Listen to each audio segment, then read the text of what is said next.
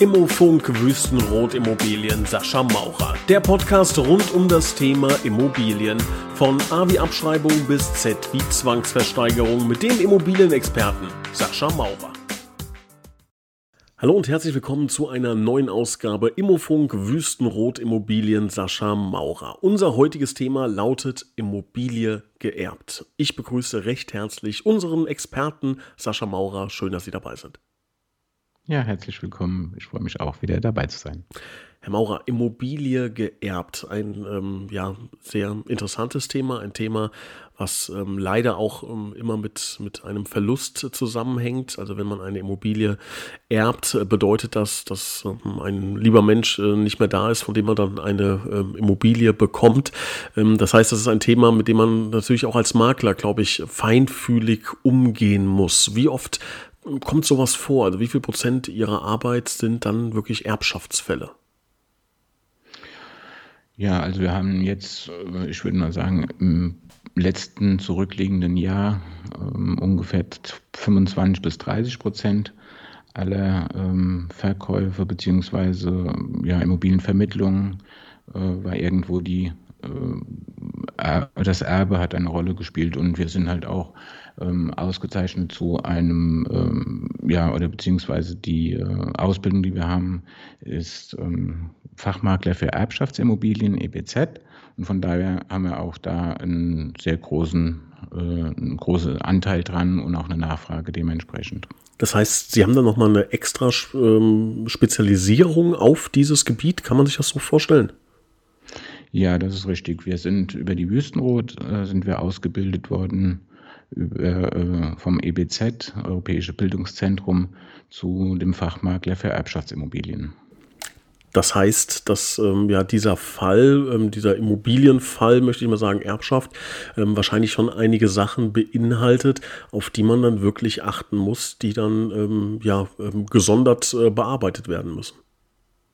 Ja, es sind einige Besonderheiten gegeben, unter anderem die Gesetzeslage ähm, und äh, die Feinfühligkeit. Und ja, es gibt ja diverse äh, Erbfälle, ob äh, eine Erbengemeinschaft im Spiel ist oder ob es ein alleinig, äh, Alleineigentümer eine Immobilie geerbt hat und so weiter. Also das ist schon sehr umfangreich, das Thema.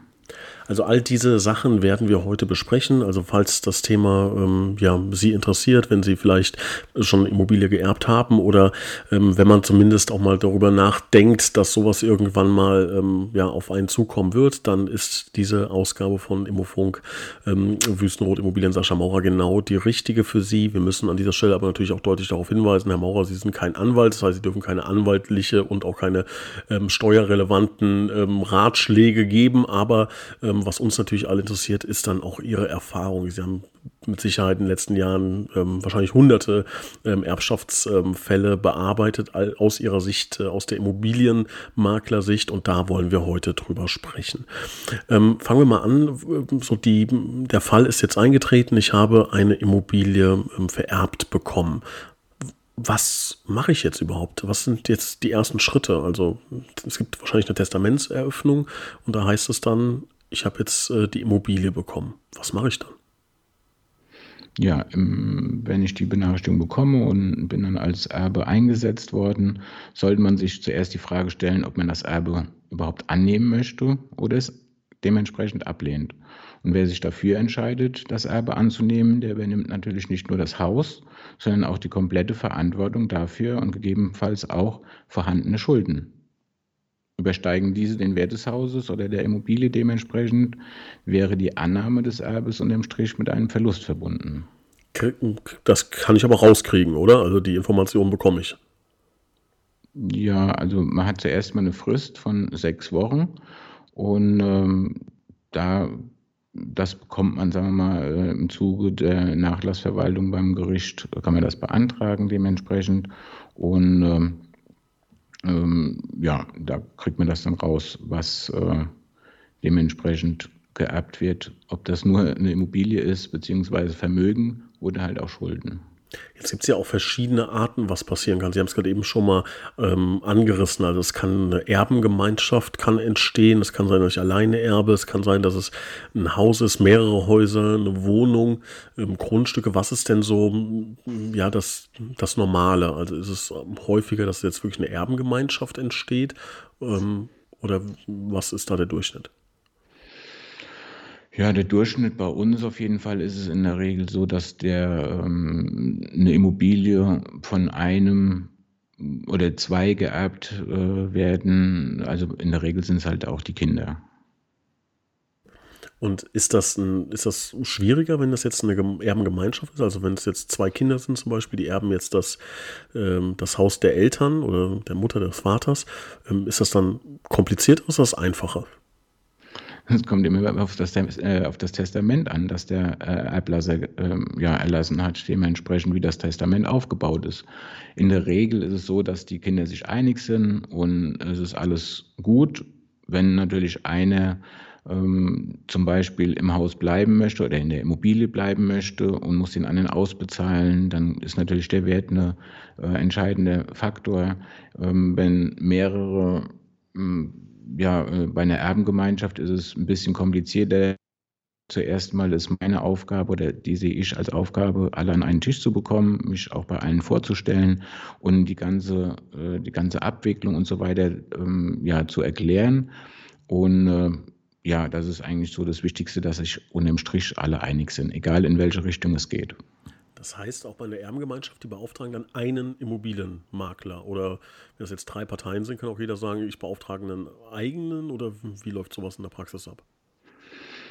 Prinzipiell kann man das äh, machen, dass man mehrere Immobilienmakler beauftragt, macht aber keinen Sinn, weil letztendlich muss ja der äh, Immobilienmakler genauso wie bei einem normalen Verkauf alle äh, Unterlagen besorgen, ähm, die man halt zum Verkauf benötigt. Und ähm, von daher macht es mit mehreren Maklern generell keinen Sinn. Wie bei allen anderen Immobilienangelegenheiten äh, ist das wie, wie man so schön sagt, viele Köche verderben den Brei. Jetzt gibt es ja diesen, diesen Begriff Erbschein. Hat der, ist, spielt der eine gewisse Rolle? Ist der wichtig? Muss ich da auf irgendwas achten? Mm, ja, im Endeffekt haben sie wenn sie eine Immobilie oder Anteile daran geerbt haben an der Immobilie, müssen sie einen Erbschein vorlegen. Erst dann können sie als neue Eigentümer im Grundbuch eingetragen werden. Der Erbschein ist im Endeffekt öffentlich ein anerkanntes Dokument, äh, aus dem eindeutig hervorgeht, wer die Erben des Verstorbenen sind. Und dann gibt es auch noch sowas wie Grundbuchberichtigung, die braucht man dann wahrscheinlich danach. Die Grundbuchberichtigung ist im Endeffekt so, dass die äh, Immobilie im Erbfall automatisch äh, dem neuen Eigentümer ähm, zusteht äh, dementsprechend. Und in dem Moment ist natürlich das Grundbuch falsch. Also es steht der Herr Müller drin, die Kinder haben es geerbt. Ich sage jetzt mal, die äh, Tochter hat geheiratet, heißt jetzt Meier. Deshalb steht der Herr Müller noch im Grundbuch, obwohl es der Frau Meier dann durch den Erbfall gehört. So, und deshalb nennt man das Grundschuld, äh, Grundbuchberichtigung. Okay. Und muss daher dementsprechend berichtigt werden. Jetzt gehe ich mal davon aus, dass ähm, sehr oft natürlich auch Emotionen bei dem Thema Immobilienerben ähm, ja involviert sind. Ähm, natürlich eine gewisse Trauer, die logischerweise dann äh, mit drin hängt. Dann ähm, gibt es ja leider sehr viele Beispiele dafür, dass äh, wenn es um das Thema Geld geht, hört dann oft äh, irgendwie Freundschaft auch auf. Ähm, würden Sie sagen, dass das ähm, wirklich so ist, dass man das ja in den, in den Jahren gelernt hat oder mitbekommen hat, dass es schon wichtig ist, dass man da jemanden an der Seite hat, der ähm, da ein bisschen neutraler auf die ganze Sache schaut? Also es ist auf jeden Fall zu empfehlen, jemanden, eine, eine neutrale Person, in dem Fall uns als Makler, äh, dementsprechend einzu, ähm, einzusetzen oder ja, mit zusammenzuarbeiten, weil wir natürlich total unvoreingenommen in diese Situation reinkommen, haben natürlich auch die Sensibilität äh, der aktuellen Situation, wenn jemand verstorben ist, dementsprechend haben die ähm, Grundlagen, können die, die, die Schritte vorgeben. Also bei uns ist es auch so, dass wir eine, wir haben so ein, ja, wie soll ich sagen, so ein Notfallpaket, wenn man das jetzt mal so sagen kann, wo man welche Schritte erledigen kann, weil es ist natürlich auch gerade hier in Deutschland sehr viel, äh, sehr hohe Bürokratie. Äh, was natürlich steuerrechtlich und ähm, so weiter angeht ähm, oder rechtliche Sachen, da muss man dann Rechtsanwalt äh, am besten für Erbrecht oder ähm, Steuerberater oder Notar dann befragen, wenn es dann ums Eingemachte geht. Ja, ich glaube, ähm, man könnte natürlich relativ viele solcher Streitigkeiten im Vorfeld ähm, ja schon aus dem Weg räumen, indem man ähm, ja das ähm, ganz sauber klärt, also im, im, im Vorfeld. Also wenn ich, ähm, man, jeder Mensch weiß, man wird nicht jünger, irgendwann wird man, ähm, wird man sterben, ja, und äh, sich dann vielleicht da vorher rechtzeitig Gedanken machen, zu sagen, was soll passieren, was soll mit der Immobilie passieren ähm, ist das etwas, was aus Ihrer Sicht ähm, zu selten passiert, dass sich Menschen da rechtzeitig vorher Gedanken machen, um dann auch ähm, solche Streitereien unter den Kindern, unter den äh, Erben ähm, ja nicht aufkommen zu lassen?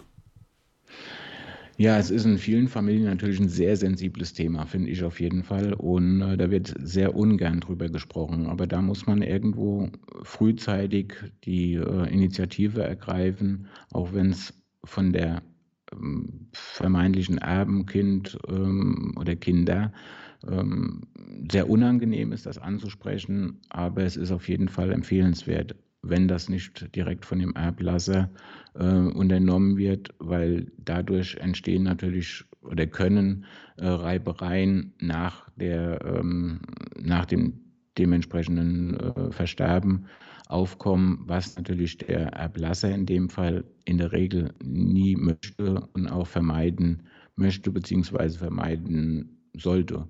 Und dahingehend kann man natürlich auch vor, äh, ja, Vorkehrungen treffen anhand von einem Testament, dass alles geregelt ist. Das kommt im Endeffekt jetzt nicht nur von der Immobilie, es geht ja auch um Konten, es geht um die äh, digitale Welt heute, ist auch ein wichtiges Thema. Wer darf überhaupt meine E-Mails dann äh, einsehen und so weiter und so fort, Online-Banking, Bankgeschäfte. Äh, und von daher, man kann heute alles relativ gut vorbereiten, aber man muss vorher drüber sprechen.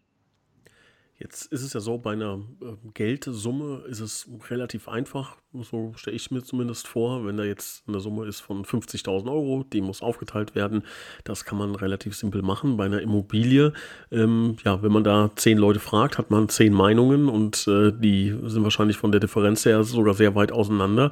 Das heißt, der Wert der Immobilie, der ist ja wirklich ähm, ja, der, das Fundament ähm, aller weiteren Diskussionen. Wie läuft sowas ab? Wie wird der Wert einer Immobilie denn überhaupt bestimmt? Ja, in dem Moment kommen sie auch in dem Fall wieder auf uns zu ähm, oder auf einen Makler generell oder auf einen Gutachter, der bewertet die Immobilie dann im Sachwert, Ertragswert oder im Vergleichsverfahren und legt dann dementsprechend den Wert fest, so ähm, er dann den jetzigen Zeitpunkt der Immobilie bestimmen kann. Also es ist ja dann äh, entscheidend, wenn die Person nicht mehr da ist, den Wert zu ermitteln. Und das kann man halt in der Regel nicht vorher machen. Also es bringt nichts, wenn ich jetzt heute eine Immobilie oder jetzt mal angenommen, ich hätte vor zwei Jahren eine Immobilie bewertet ähm, für 300.000, die ist ja jetzt mittlerweile schon 400.000 Euro wert.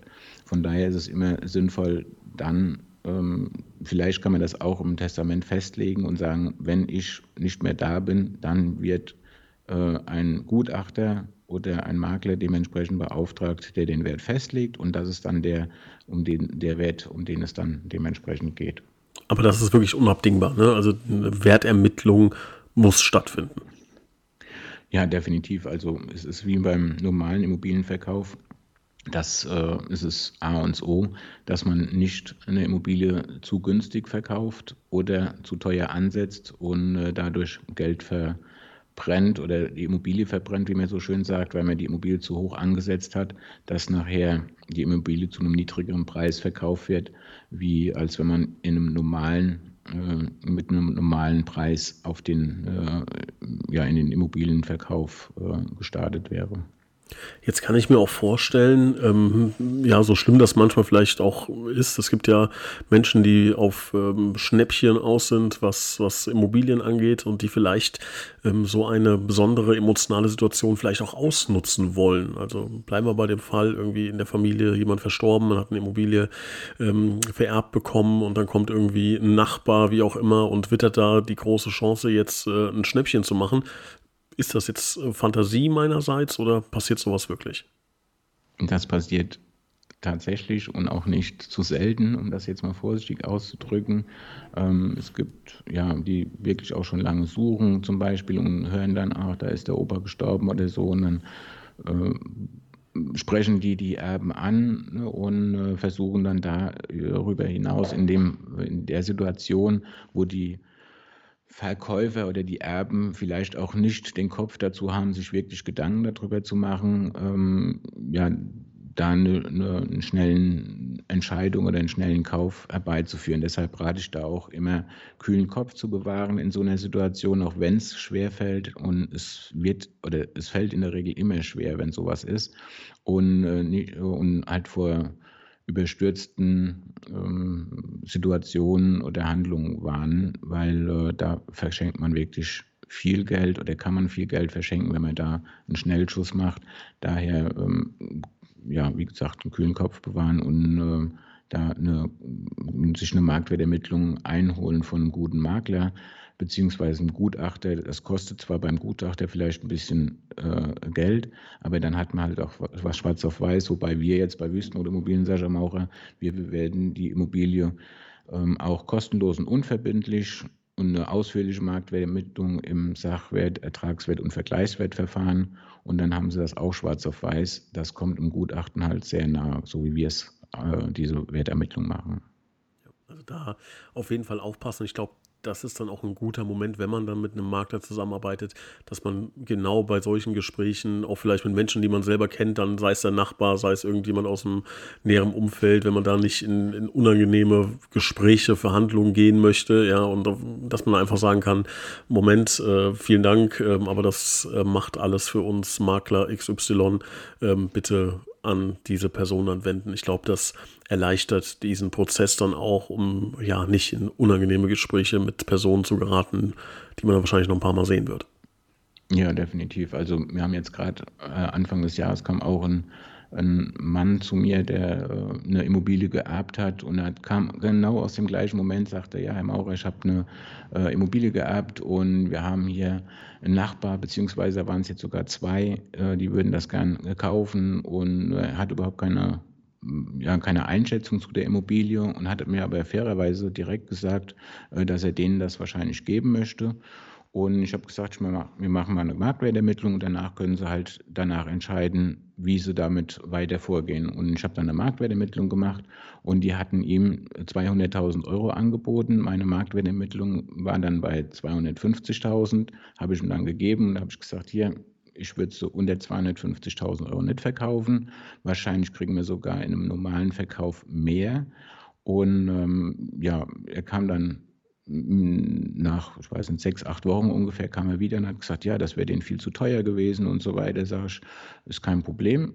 Und dann haben, hat er uns den Auftrag gegeben und wir haben dann nachher die Immobilie für 289.000 Euro verkauft. Also wenn man das jetzt mal überspitzt sieht, hat er genau diesen Fall erlebt gehabt. Nachbar kam, hat äh, eine, ja, ich sage jetzt mal eine relativ niedrige Vorstellung, Preisvorstellung von seiner Seite aus gehabt. Der äh, Eigentümer war Gott sei Dank so geistesgegenwärtig, wenn man das so sagen kann, hat gesagt, nee, also ich will zuerst mal wissen, was es wert ist und äh, kam dann zu uns dementsprechend und hat in dem Moment, ja, muss man sagen, äh, knapp 90.000 Euro äh, innerhalb von einem, ja, ich sag mal, vier Monat, fünf Monat äh, mehr bekommen, wie als wenn es dementsprechend dem Nachbarn mir nichts, dir nichts über, äh, übergeben hätte.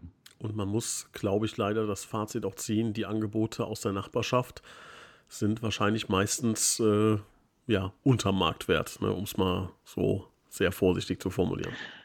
Ja, man muss ja erstens mal sagen, es ist in der Regel unter Marktwert und vor allen Dingen, wie man so schön sagt, man verkauft den dann einen Freund oder einen Nachbarn.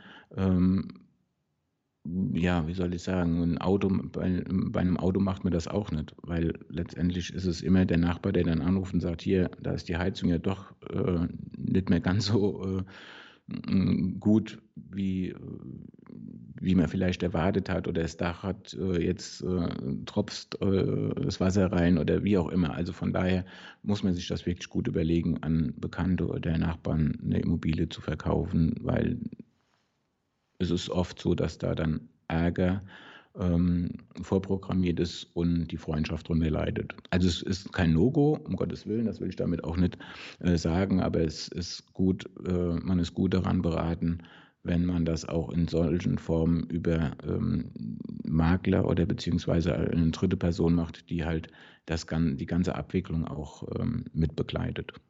Jetzt kann ich mir auch vorstellen, dass es häufiger so Situationen gibt, ähm, das ist keine Ahnung, Erbengemeinschaft und die sind ähm, in ganz Deutschland verteilt. Oder vielleicht sogar im Ausland, da gibt es ja auch viele Fälle wahrscheinlich. Wie läuft das dann ab, die Nummer? Also schaffen Sie es dann, die Leute alle an einen Tisch zu kriegen?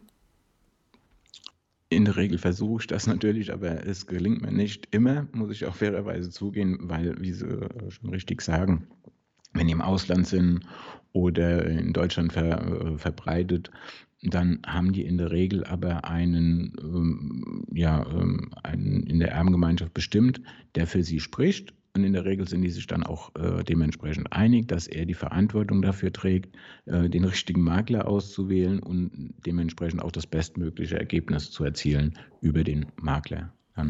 Und äh, natürlich ist das dann ähm, etwas schwieriger, aber wir versuchen auf jeden Fall mit allen Kontakt aufzunehmen, damit die Leute auch wissen, mit wem sie es zu tun haben und auch das Vertrauen, äh, worauf wir extrem hohen Wert legen, auch bei dem äh, vierten oder fünften, mit dem ich überhaupt nichts äh, zu tun habe im ersten, in erster Linie.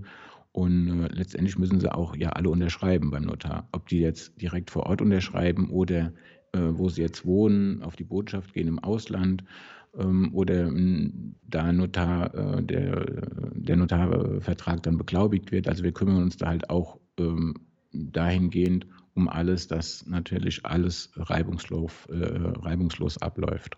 Wie ist das eigentlich mit, mit dem Interieur? Also wenn jetzt entschieden wird, die Immobilie wird verkauft, jetzt steht eine Immobilie, ähm, war noch bewohnt. Ähm, wie läuft das denn damit ab? Wer kümmert sich darum? Ja, in der Regel ist es so, dass die Erben ähm, die Sachen, persönlichen Sachen oder auch Sachen, die sie wertig halten, rausholen.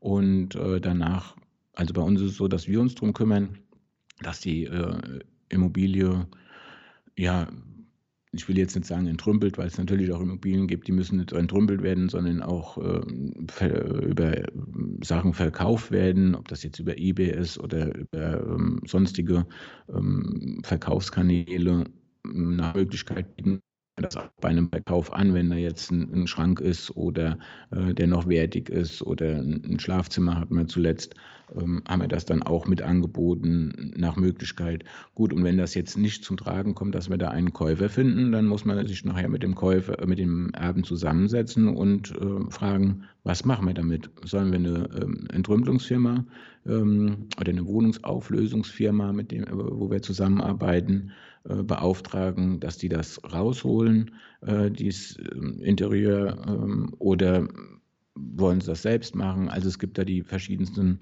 Situationen oder Möglichkeiten, äh, die wir da begleitet haben oder begleiten dementsprechend. Jetzt gibt es ja theoretisch auch die Option, dass ich so eine Immobilie vermiete. Also ich muss die ja nicht zwangsläufig verkaufen. Macht sowas Sinn? Gibt es Szenarien, in denen es Sinn macht? Und vor allem gibt es auch welche, wo es keinen Sinn macht? Mm, ja, also prinzipiell können sie das natürlich machen. Am einfachsten ist es natürlich, wenn einer allein erbt und kann das dann selbst entscheiden, ob er äh, die Immobilie vermietet oder verkauft. Und je nachdem, es gibt ja auch äh, die Variante, wo der Erblasser also der Verstorbene eine Wohnung hat beispielsweise, wo schon einer drin wohnt. Ähm, ja, da muss man sich die, die ähm, Gegebenheiten anpassen oder beziehungsweise anschauen, ob es Sinn macht, die Immobilie zu verkaufen oder die weiter zu äh, behalten und Vermögen aufzubauen. Also das muss man alles im Detail im, in, in der einzelnen Situation ähm, äh, betrachten, weil die Mieten dementsprechend ja natürlich auch regelmäßige Einkünfte äh, generieren und sichern. Ähm, ja, man muss aber auch wiederum sagen, dass die Immobilien immer äh, bei vermieteten Objekten auch immer wieder Investitionen anfallen und so weiter. Also wie gesagt, das ist immer schwierig, das pauschal zu sagen, weil äh, das muss man im Detail auf die einzelne äh, Situation betrachten. Ähm, Thema Erbschaftssteuer, jetzt sind Sie kein Steuerberater, hatten wir eingangs gesagt, aber ähm, ist das etwas, was die Leute dann überrascht, dass da nochmal was äh, ja, auf sie zukommt, als im Negativen überrascht? Mm, ja, jein. Also kann man so pauschal nicht sagen. Mm, manche oder die meisten sind schon damit äh, betreut oder beziehungsweise haben sich schon mit, damit äh, be beschäftigt mit der Erbschaftssteuer. Es ist im Endeffekt so, dass das Finanzamt eine Immobilie dann mm, laut Bewertungsgesetz äh, festlegt, wie hoch die Steuer sind, beziehungsweise wie hoch der Wert der Immobilie ist. Und äh, die legen zuerst mal einen Verkehrswert fest. Und ähm, das ist der aktuelle Wert, den die Immobilie am Tag der Wertermittlung hat. Und ähm, wenn man da, ja, wie soll ich denn sagen, da nicht mit einverstanden ist, in der Regel bewertet das Finanzamt immer eine Immobilie zu hoch, weil sie natürlich auch die Erbschaftssteuer ähm, haben möchte, dann kann man, hat man aber auch die Möglichkeit, ein Gutachten über einen Gutachter machen zu lassen. Ähm, das sind ja immer die drei ja, äh, Varianten bei einer Immobilie. Wie sieht es der Verkäufer, wie sieht es der Käufer und wie sieht es das Finanzamt? Und genau die ähm, Situation ist auch gerade bei einer ähm, Erbschaftssteuer oder beziehungsweise bei einem, beim Erbe auch oft der Fall. Also hier rede, ähm, äh, rate ich auch, ein, ähm, ein Gutachten dann machen zu lassen, wenn da vom Finanzamt ein gefühlter zu hoher Wert ermittelt wird, beziehungsweise dann auch äh, parallel schon ähm, wenn man keine Vorstellung hat, das dann parallel machen zu lassen von einem Makler oder halt einem Sachverständigen dementsprechend. Welche Dokumente benötige ich eigentlich, wenn ich jetzt eine geerbte Immobilie verkaufen möchte? Ähm, was muss ich denn da alles zusammentragen? Ja, hier ist im Endeffekt nichts anderes zu ähm, als beim normalen Verkauf. Äh, der Erbschein spielt noch eine Rolle. Ähm, Sofern da noch keine Grund, äh, Grundbuchberichtigung erfolgt ist, ist der Erbschein ein ähm, Indiz, dass mir die Immobilie als Erbe gehört. Und dann äh, brauche ich dann dementsprechend Grundbuchauszug, die Grundrisse, Schnitt, Ansichten, Baubeschreibungen, die Wohnflächenberechnung, die Kubatur, den Rauminhalt, Lageplan, Baulasten, Altlastenverzeichnis, ähm, offen, offene Anliegerkosten bei einer Wohnung, eine Abgeschlossenheitsbescheinigung. Ähm, ja, beim Bauamt kriegt man die Unterlagen dementsprechend, was bei den meisten dann mit Kosten verbunden ist. Ein Energieausweis, ja, die Erneuerung äh, von den letzten 15 bis 20 Jahren, Teilungs, äh, die Teilungserklärung mit Aufteilungsplan Mietverträge, falls die Wohnung oder die Immobilie vermietet ist. Ja, Wirtschaftsplan, Rücklagen, Verwaltervertrag, Beschlussprotokolle und so weiter. Also das sind alles so Sachen, die man bei einem normalen Verkauf natürlich auch benötigt. Aber dabei hilft mir dann der Immobilienmakler meines Vertrauens, oder? So ist es. Also wir auf jeden Fall. Äh, es gibt auch Makler, die ähm, alles besorgen lassen, aber wir besorgen das komplett äh, für die äh, Verkäufer, in dem Fall natürlich für die Erben, weil äh, man hat, also so ist unsere Erfahrung in dieser Phase, andere ähm, Sachen im Kopf, wie sich um äh, solche Sachen zu kümmern. Und von daher übernehmen wir diese Einholung der kompletten Unterlagen und auch die Kosten.